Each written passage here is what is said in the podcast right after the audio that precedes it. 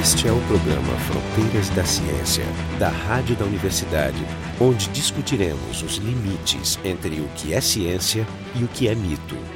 No Fronteiras de hoje, nós estamos aqui no segundo simpósio do COSPAR, em Foz do Iguaçu, sobre água e vida no universo. E hoje nós vamos conversar com José Leonardo Ferreira, colega do Instituto de Física da Universidade de Brasília, UNB, coordenador do Laboratório de Física de Plasmas e diretor científico do projeto de propulsão a plasma, precisamente um assunto que parece saído da ficção científica e é feito aqui no Brasil. Não só é pesquisa de ponta tecnológica, mas esse é um projeto que está ligado à Agência Espacial Brasileira, o programa Uniespaço, um sistema de propulsão iônica para missões em espaço profundo, o qual o Brasil começa com dois projetos onde possivelmente vai usar esse, missão Astra e missão Mirax.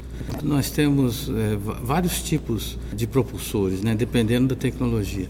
Todos eles são baseados na ejeção de matéria. A terceira lei de Newton, você tem a ação e reação, e baseado nesse princípio você consegue impulsionar as naves. Tem que ejetar massa para poder conseguir o impulso. Então, por exemplo, para você conseguir colocar um satélite em órbita, você utiliza a propulsão química, baseada em reações químicas.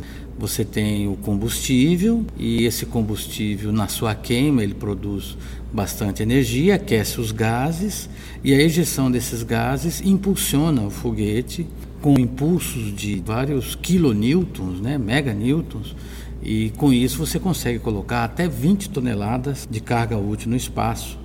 Então, os grandes foguetes, principalmente da Rússia, dos Estados Unidos e também da, da França, da Comunidade Econômica Europeia, conseguem colocar grandes satélites no espaço. Mas aí você usa propulsão química, você está aqui na atmosfera. E ao mesmo tempo, você tem que controlar esse seu foguete para que ele tenha a órbita adequada, para que você consiga injetar o seu satélite na órbita certa.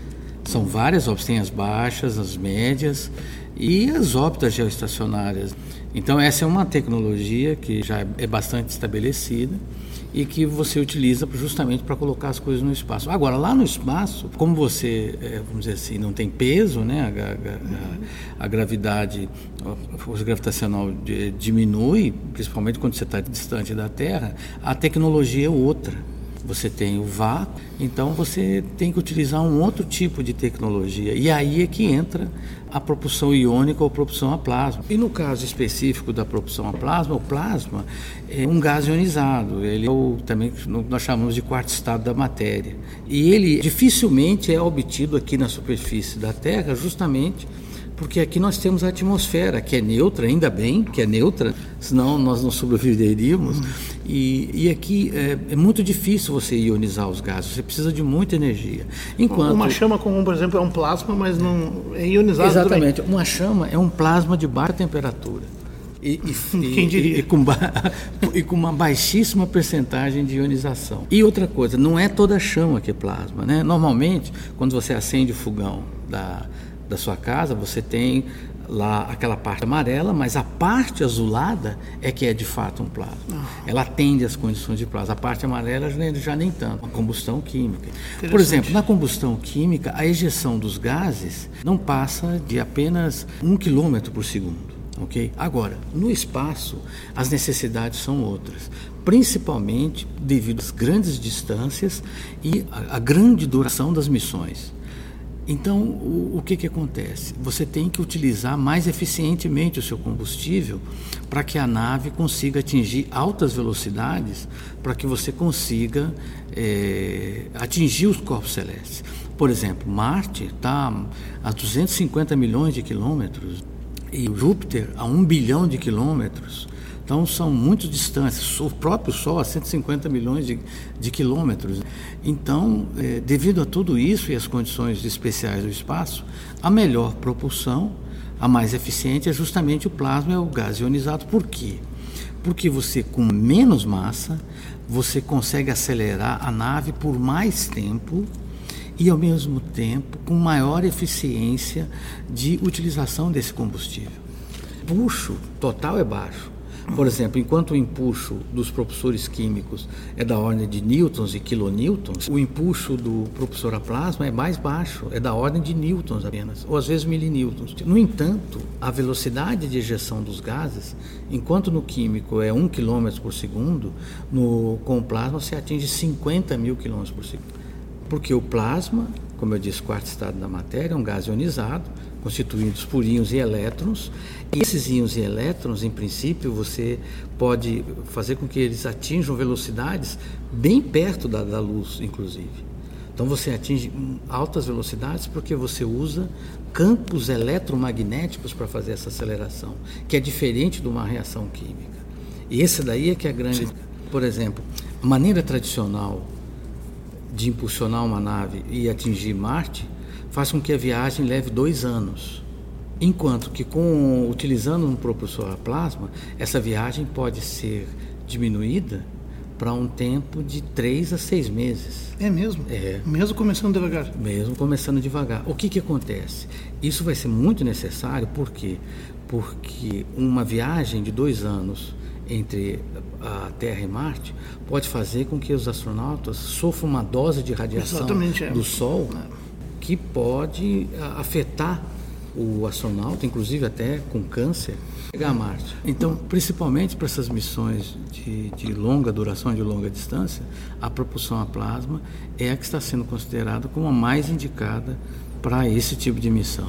Então é interessante porque até ela não é uma ideia recente, na verdade é uma ideia bem antiga. Não né? é, exatamente. Vem lá do início do século vem, passado. Vem do início, 1906. O primeiro a, a, a, fazer o primeiro desenho foi o próprio Robert Goddard. Depois teve uma contribuição grande dos alemães, né, que trabalharam nessa área de foguete, o Hermann Oberth.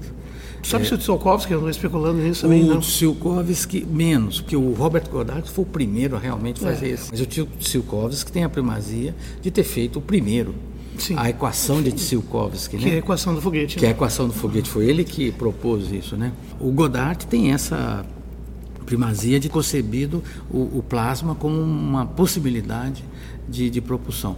Mas essa ideia ela levou tanto tempo a ser implementada, porque eu, parece que o, o próprio Von Braun. Von Braun, né? Nos anos 50 também propôs. Isso, E isso, aí a isso. NASA incorporou mas devagarinho, né? Exatamente. O Até Von hoje- Braun, é, o Von Braun propôs isso, ele trouxe isso da, da Alemanha, né?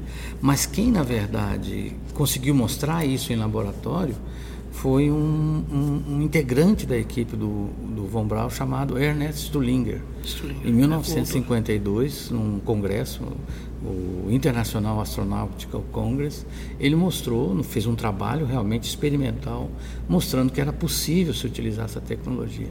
É, mas 52 ainda não tinha começado a corrida espacial. Não tinha, então justamente, Não tinha exatamente. motivação. Não tinha, não Mas tinha. veja, essa propulsão iônica, para quem acha que é propriedade de ficção, ela já é usada em algumas missões.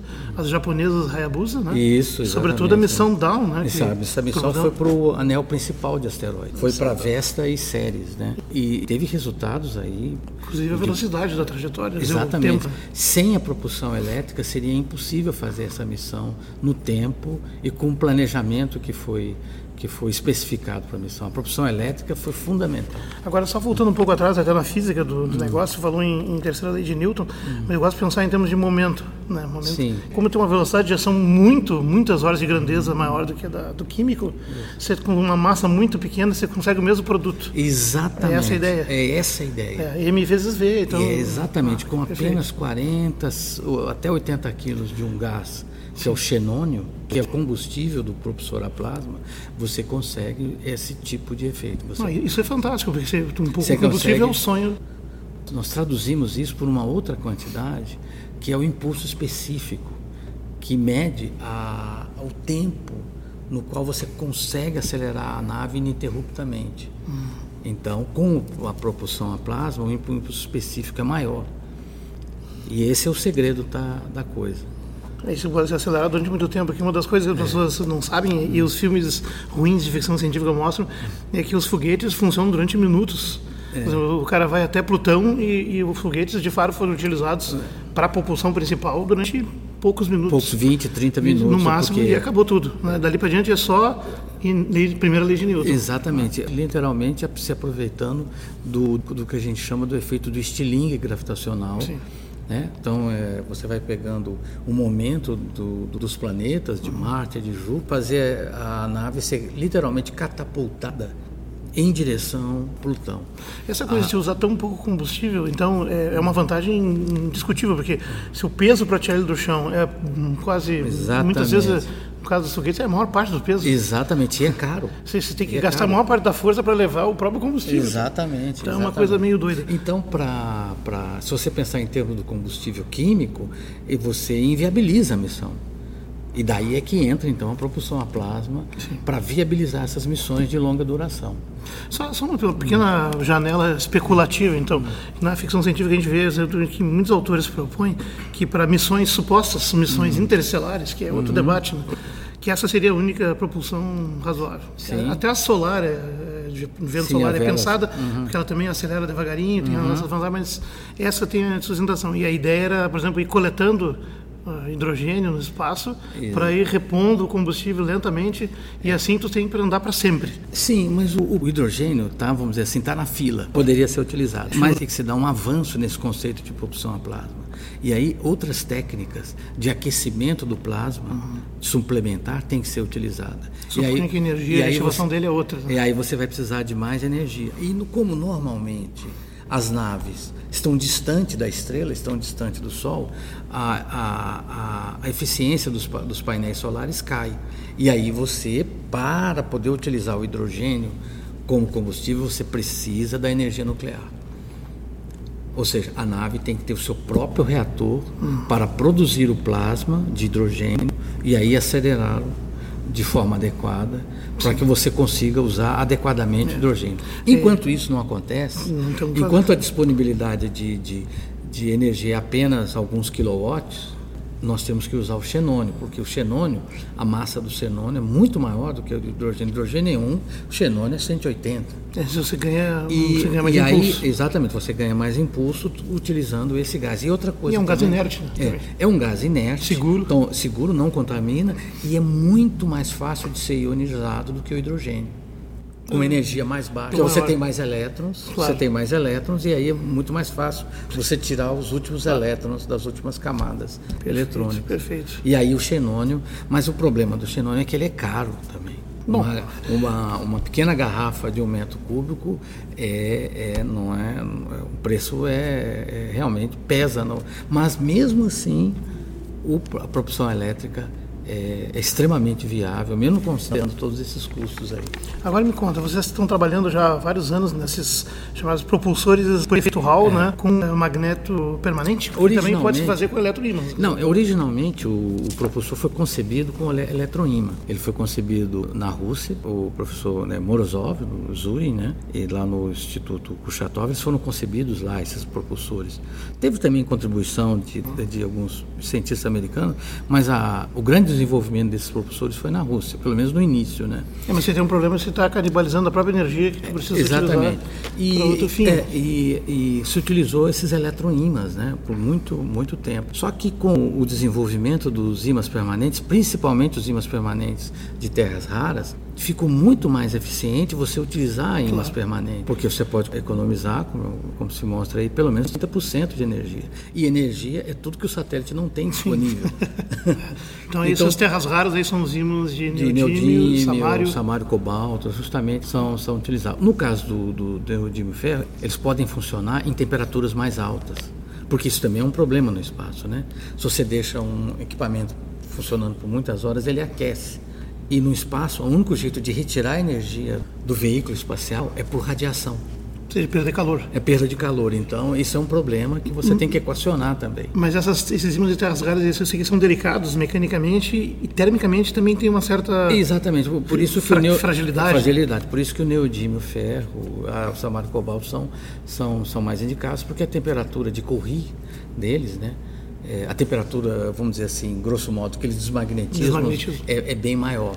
Qual é a ordem de quanto a bateria? É, no caso do, do neodímio ferro é na ordem de 800 graus. Então, vamos dizer assim, eles são mais indicados para essas aplicações especiais. Bom, você está no espaço, uma temperatura aí de algumas dezenas de Kelvin tem essa vantagem. Tem essa vantagem. A troca de calor é mais rápida, não, talvez na briga entre quanto está perdendo e quanto está aquecendo o equipamento, ele não chegue nesse, nesse, nesse nessa nível. temperatura mas é, crítica. Mas é necessário se tomar cuidado. Nos testes é isso que se busca? Que se busca. Cada vez mais eu tenho visto que essa tecnologia está sendo cada vez mais utilizada. Essa tecnologia que usa os ímãs permanentes. Lá no UNB tem uma unidade que permite, vocês estão fazendo lá o teste desse, desse equipamento, ou seja, é um protótipo, é, né? É, e aí é que entra o outro lado. O lado tecnológico o e o lado, lado de como financiar isso aí. Como financiar, exatamente. Uma coisa altamente estratégica que você não vai conseguir encontrar publicado é. e nenhum país vai te dar de presente. Não, realmente não. Então, por isso é que nós estamos desenvolvendo. Nós começamos esse desenvolvimento em 2004, né? E já estamos iniciando a terceira versão desse propulsor. E o nosso objetivo agora é justamente produzir um propulsor com qualificação espacial para que ele possa ser testado no espaço. Pode parecer muito tempo, 10 anos, mas na área espacial seu típico tempo que dura ao projeto para que ele adquira uma maturidade tecnológica para poder ser testado no espaço. Tá são, são missões que entre é. o início do projeto e, e, o encerramento da missão chegam a 15, 20 anos. Exatamente. Né? Então, é. a gente, tá, te, tá a gente precisa ter muito paciência. Se você tocou nessa outra parte, uma das coisas que mais pesa no desenvolvimento desses propulsores é justamente a tecnologia de vácuo porque lá no espaço você tem naturalmente a ausência de ar. Agora, Aquilo aqui, que aqui não, embaixo aqui, é uma dificuldade. Aqui é uma dificuldade, você é. tem que produzir isso e os sistemas são realmente caros. Nós estamos no fundo é. de um oceano de gás extremamente pressurizado. Exatamente. Em então, comparação com o espaço. É, uma das coisas que você vê bastante disponíveis, tanto nos Estados Unidos, como na Europa, como na Rússia, são os sistemas de vácuo para que eles permitam não só o teste de propulsor elétrico, mas basicamente do satélite inteiro, né? Você tem você tem que ter uma sala. Você tem que ter quase que uma sala para poder colocar o satélite inteiro em vácuo para poder fazer os últimos testes de qualificação espacial do seu. Chega a ser um problema pior do que um túnel de vento, que pelo menos não é vácuo. É, exatamente. Qual é o vácuo que você consegue máximo aqui nos, nos, brasileiros? Não, aqui você consegue 10 a menos 8. O maior sistema de vácuo que nós temos está no, no Instituto Nacional de Pesquisas Espaciais. É, é o LIT, né? É o LIT. Eles Isso. têm pelo Onde menos... se montam satélites brasileiros. Exatamente. A câmara que testa o CIBERS, por exemplo, ela é bastante grande, é do tamanho de uma sala, e lá se consegue vácuos do tipo 10 a menos 6, 10 a menos 8 milímetros de mercúrio. Vamos dizer assim, 10 milhões de vezes menor do que a pressão atmosférica. E tem também um problema que é a degasificação dos materiais e as bombas de vácuo tem que compensar. Hoje a tecnologia de vácuo desenvolveu muito, né? Você saiu daquelas bombas difusoras, está agora utilizando bombas turbomoleculares que são muito mais limpas. Esse desenvolvimento justamente foi totalmente puxado pela indústria espacial pela necessidade de você ter ambientes literalmente descontaminados para você poder testar os seus componentes. Aí eu estou com um ponto bem importante que a gente gosta de falar bastante aqui, já conversamos até com outro colega sobre o projeto Aster, que é um país como o Brasil, a alegação que se dá é assim, para quem ficar investindo numa coisa do espaço quando tem tantos problemas para resolver aqui? E ao mesmo tempo, eu, eu, já sei que tu vai, como vai opinar, mas é, é dizer que pelo menos uma das várias coisas de benefício que tem de tu investir num projeto de alta tecnologia é se colocar um desafio é, além da tua capacidade imediata de resposta uhum. para te obrigar a ser criativo produzir coisa nova e seja isso que vai gerar as inovações mesmo. Você não tem motivação de outra forma.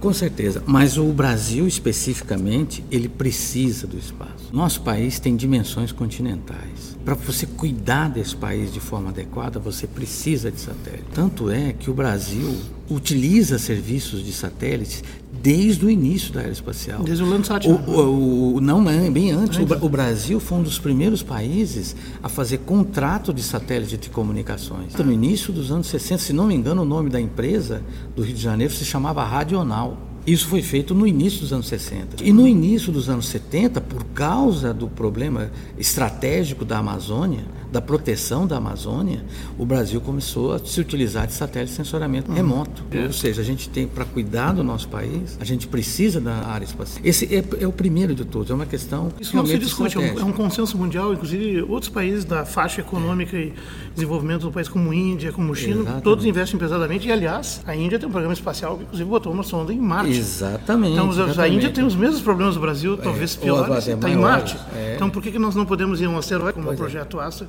Ou botar um telescópio de raio-x em órbita. Pois é. Esse investimento é um da Índia Mirax. e na área espacial já está começando a dar retorno. Olha o que está acontecendo na Índia, né? Mais indústrias, mais empregos, mais desenvolvimento. E uma outra contribuição da área espacial é justamente o que a gente chama de spin-offs que são aqueles resultados, subprodutos, entre aspas, secundários. Por exemplo, como as panelas de Teflon, tecnologia espacial. Só para só pra dizer um. O que eu mais gosto é o CCD, o Charge Coupled Device, O que é o sistema de conversão de imagens, foi desenvolvido pelas Voyager. O CCD. Está em qualquer celular e qualquer câmera hoje. A maioria dos sistemas óticos, principalmente de infravermelho, que são utilizados na medicina né, para diagnósticos, são subprodutos da área espacial. Imagiamento. Imagiamento é um subproduto da área espacial. É, e o próprio GPS, que é decisivo. hoje, E agora eu tenho o GPS. que já é espacial mesmo. Exatamente. Então, de fato, e, e aí o que, que acontece? Para você, de fato, ter uma contribuição forte, você realmente precisa investir nessas tecnologias novas. É justamente ousando que você consegue. Por exemplo, no caso dos satélites geoestacionários, que o Brasil está tá trabalhando agora, uma das coisas principais são sistemas de comunicação de longa distância, grandes antenas, que pode ser, por exemplo, desenvolvido para a missão Aster. Sim, nós já temos cinco satélites em órbita nossas, né? Sim, nós temos Fora os todos os contratados Nós temos, são- eh, nós temos os, os SCDs, que são os satélites de coleta de dados meteorológicos, que tem servido muito aí para a questão da água, né? Muitos reservatórios de água são monitorados por satélites e temos os CIBERS aí, né? Cibers, Que sim. faz o monitoramento das cidades, das florestas, o desflorestamento, né? Isso já é uma realidade. Agora, o Brasil precisa ser mais aplicado e, e investir com mais continuidade na área. Como é que está isso? A Agência Espacial Brasileira, que, digamos, coordenava e centralizava isso, ela teve uns anos aí de certo apogeu aí nos anos 90. Uhum. Teve uns 10 anos de estabilidade, constância, investiu. Culminou num acidente de Alcântara, que foi um pouco um banho de água fria Isso, na isso. comunidade. Justamente num, num, Um num- acidente que custou, inclusive, a vida de um amigo. Né? Exato, no momento que o investimento no programa estava em níveis muito baixos. Eles estavam, na verdade, tentando retomar o investimento. Eu diria que melhorou um pouco o investimento, mas ainda está muito longe do adequado. As nações que investem seriamente na área espacial, eles investem um bilhão de dólares por ano. Esse é, o, vamos dizer assim, a nota de corte. Que não deveria ser uma grande dificuldade para a oitava economia do mundo, que é Não o nosso deveria, caso. né? não deveria. Eu acho que o Brasil tem condições de fazer isso, principalmente se gerenciar eh, adequadamente seus recursos, com certeza. E é isso que, por exemplo, países como a Índia, Coreia do Sul começa também a investir bastante. Também o Irã está adquirindo. A Índia já está no primeiro grupo, né? A Índia. A China também. A Está China. na Lua, já está mandando astronauta daqui a pouco. É, a Rússia sempre esteve lá, e então isso, e os Estados Unidos a comunidade europeia. Então, o Japão também é importante esse país, mas é, importante que se veja que outros países aí estão entrando. Existe uma outra forma de propulsão, que é o efeito Kaufman, que é uma variante no Então, Kaufman Type. Na, na produção elétrica hoje, as tecnologias mais bem sucedidas são esse, é, que é o propulsor iônico, que nós chamamos de Kaufman type, tipo Kaufman. Ah, né? esse que você trabalha é precisamente o tipo Kaufman. Não, não, não. Esse do tipo Kaufman, ele está sendo desenvolvido também aqui no Brasil, mas está sendo feito no Instituto Nacional de Pesquisas Espaciais. Ah, ele verdade- difere muito do design É da, porque do HAL. difere, porque no, no tipo Kaufman você tem grades de aceleração, enquanto no Hall não, você tem apenas um canal e o plasma é acelerado por um efeito de aceleração eletromagnética, enquanto o tipo Kaufman, o, o- a aceleração é que nós chamamos de eletrostática. Apenas, né? Essa é que diferencia. Mas as duas tecnologias são boas Convergem. e são aplicadas, conversas são aplicadas em, em missões, vamos dizer assim, diferentes, né? E os tais espelhos magnéticos, né? é é Os espelhos magnéticos, justamente, é uma tecnologia que está realmente começando. Um dos desafios de colocação desses propulsores no espaço é a questão da produção do campo magnético, que exige energia e também aumenta um pouco mais o peso do. Aí vai poder ser o permanente, o imã Exato, vai ter que ser um eletro... Um eletroímã. Não, e mais do que isso, o que está se pensando é em se utilizar supercondutividade. Então já é uma outra. Altíssima tecnologia. É altíssima tecnologia e que já está sendo desenvolvida nos Estados Unidos, por exemplo. Uma das alternativas para a missão a Marte é nesse propulsor com espelhos magnéticos que é chamado de Vasimir, um propulsor aí que, que está sendo desenvolvido inclusive já por empresas, viu? em conjunto com a NASA, justamente pensando em ser testado na estação espacial para depois então poder ser utilizado numa missão a Marte. Mas esse tem a dificuldade da que precisa baixa temperatura Exatamente. e aí complica você tudo. Você precisa desenvolver os magnetos, né?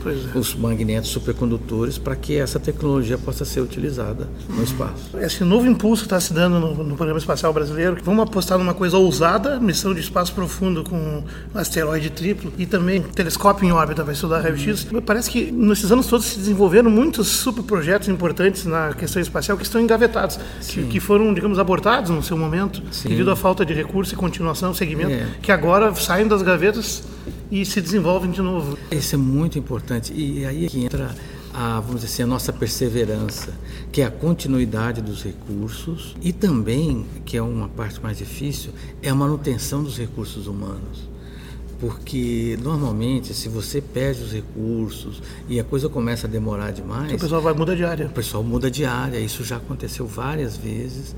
E no nosso projeto, por exemplo, no caso da missão Aster, nós estamos num momento, crítico. Eh, vamos dizer assim, crítico. Parece são 50, 60 pessoas, uma coisa assim. Exatamente, de várias universidades. Precisa jamais, né? E que, em que a gente precisa, eh, vamos dizer assim, literalmente começar a fazer nem que sejam as pequenas coisas, para que você não, não se desestruture enquanto equipe. Esse é um dos desafios dos, dos, dos, projetos espaciais. Eles são de longa duração, mas é preciso ter perseverança, manter o investimento para que não haja dispersão da equipe. Porque o recurso humano é o mais importante. Sem ele você não consegue nada. E juntar isso de novo é complicado, porque você normalmente precisa de gente com nível de doutorado, Sim. mestrado, doutorado, para poder é dar coisa conta de disso. Sensacional, olha, é. realmente vocês estão de parabéns pela ousadia, pela coragem, até com diante tanta dificuldade de um projeto que, na verdade, o Programa Espacial Brasileiro é uma fênix, né, constante, é. infelizmente.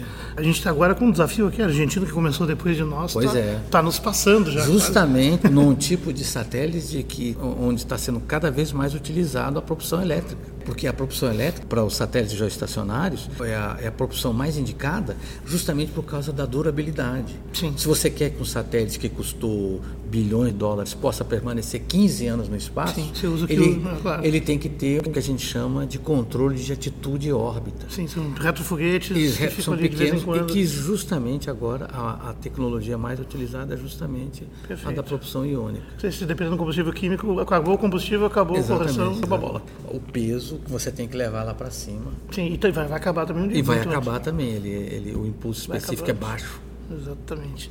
Maravilha. Bom, vocês estão de parabéns. Eu espero que essa coisa prospere. Na verdade, então, até para os ouvintes, é uma oportunidade de emprego. Olha aí, pessoal, carreira na área espacial no Brasil. Tá? Talvez a gente não vá para Marte tão cedo, mas já dá para se divertir com asteroides, e espaço profundo, raio-x.